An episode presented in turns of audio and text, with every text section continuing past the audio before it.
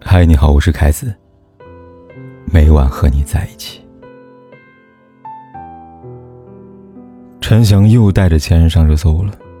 起因是在档节目中，陈翔称自己和前任毛晓彤分手之后，连续一个半月都在喝酒，而喝酒原因是因为失眠。除了受失眠的困扰之外，那段时间陈翔还因为网络暴力，一度情绪低落到把自己最心爱的吉他都砸烂了。总而言之，整期节目下来，陈翔对于自己出轨避而不谈，反而将自己塑造成被害者的形象。别的不说，他想要一次洗白，从而摘掉渣男标签的心是昭然若揭的。好在，观众并不如粉丝那般的好糊弄。他的种种行为不仅没有让观众对他印象好转，甚至还有观众吐槽说，最可怕的前任莫过于陈翔这样的前任了。每一个人的一生中或多或少都有一个前任。对于前任，最好的态度便是相忘于江湖。毕竟，你们只是一段路上的同伴，缘分尽了，就不得不分开旅程了。然而，有的人不是这样的，在他们看来，前任就好像是张爱玲笔下的红玫瑰，分开以后成了心口上的朱砂痣，时不时的怀念一下。要说他们有多爱前任吗？那倒没有，他们怀念的，大概是曾经那个为爱情付出的自己。说是怀念。不如说是在感动自己罢了。就好比陈翔在分手三年以后，还依然以前任毛晓彤作为自己感情路上的谈资。对于那些未知全貌的人来说，大概率会被他的深情打动，然后单纯的以为他是一个和恋人分手后借酒消愁，过了三年依然还走不出来的男人。在这段感情中，真正的受害者明明是亲眼目睹男友出轨、连夜搬离哀巢的毛晓彤。就如读者婷婷的男友跟陈翔很像，两个人在一起半年多了，还时不时呢会从男友口中听到有关于前任的事情。大多数时候都是男友说漏了嘴。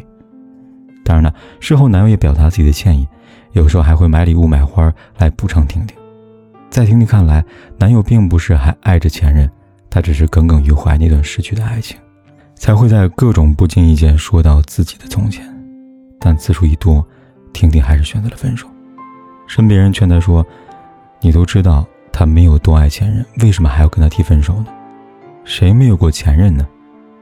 婷婷对此这样解释道：“一个人不管爱不爱前任，在分手后还屡屡在现任面前提起过去。”这说明他根本不在意现阶段的感情。如果真正在乎一个人，是会懂得尊重，而不是一次又一次让对方感到膈应。两个人选择在一起，不就是为了让彼此舒服吗？既然背离的初衷，那不如趁早分开，对大家都好。是的，没有多念念不忘的前任，只有对你不够在意的现任罢了。遇到这样的现任，除了及时止损，别无他法。分手后肆意诋毁前任的现任，是比念念不忘还要恶心的存在。人总说分手应该体面，但能够真正做到人少之又少。大部分情侣在分开以后，会将曾经的爱意转化为恨意。在节目中，陈强除了给自己卖惨之外，还说了一句：“多的话不说了，说了会引起一些战争。”这样的引人遐想的话，显而易见。他想为自己的出轨行为洗白，而洗白最佳的方式便是给女方泼脏水，以此来让自己的出轨行为变得情有可原。再来看看毛晓彤，发现男友出轨之后，从未在公众面前再提过他，真正做到相忘于江湖。他给了陈翔，给了曾经的感情最好的体面。这样一比，高下立见。说实在的。网友们会对陈翔的行为嗤之以鼻，很大原因在于生活中像陈翔这样的前任实在太多了。就拿我身边一个女性朋友来说吧，她在看到陈翔的热搜，第一时间就在朋友圈为陈翔点了一首《算什么男人》。原因无他，这件事情对于她来说代入感太强了。她跟前任分手一年多，前不久呢，还从两个人的共同朋友那儿得知，前任在刚分手那会儿。经常会在朋友圈里吐槽、诋毁自己，说是因为呢自己花钱大手大脚，经常喜欢买奢侈品，如果男方不买，还会以此呢作为分手理由来要挟对方。而事实是，女方从未让男方买过奢侈品，甚至有时候呢，女方还是付出更多那个。两个人呢，之所以会分开，只是因为女方忍受不了男方过于斤斤计较的性格，提出分手。男方具有果，才在朋友圈里诋毁对方，为自己出口恶气。也是在这一刻，他才终于明白，为什么两个人的共同好友后来都渐渐的疏远了他。都说分手见人品，一个人在分手之后，还会找各种理由去诋毁前任，可见其教养。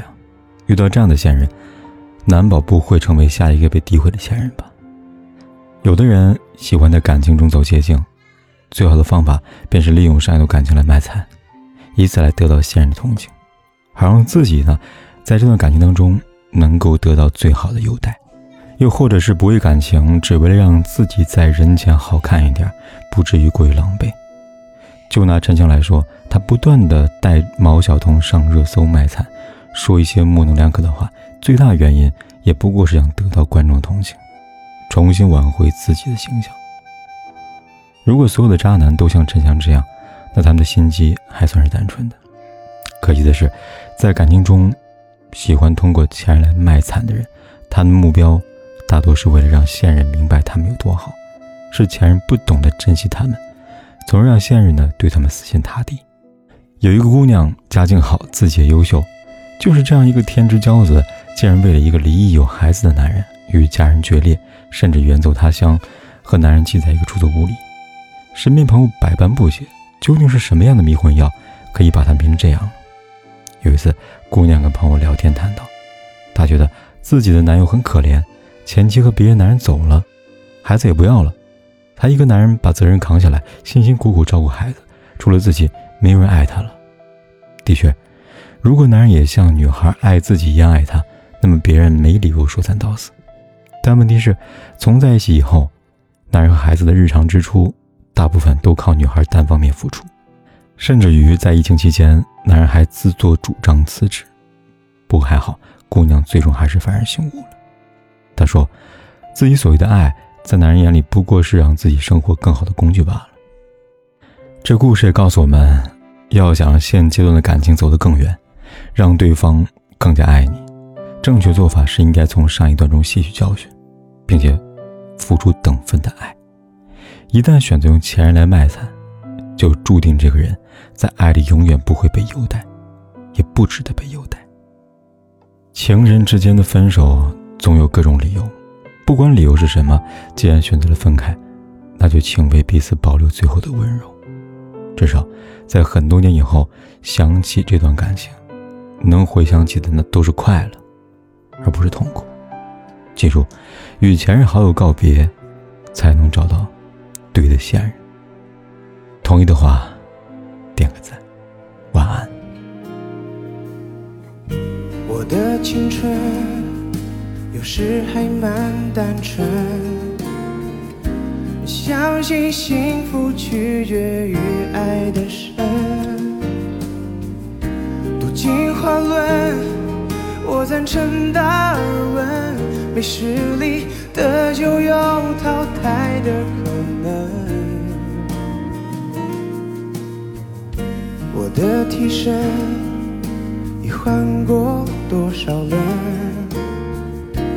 记忆在旧情人心中变冷，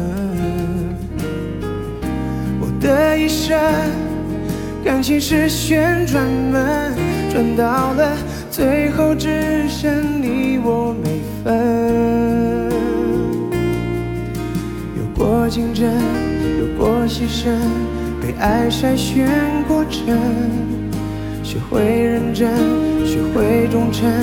适者才能生存，懂得永恒的要化成更好的人。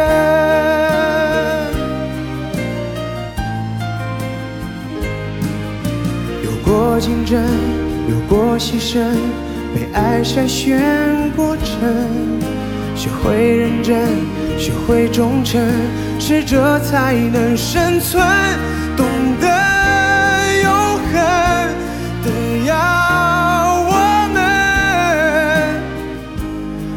化成更好的人。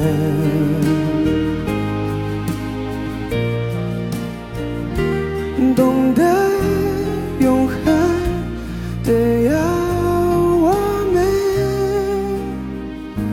进化成更好的人。不管天有多黑，夜有多晚，我都在这里，说一声晚安。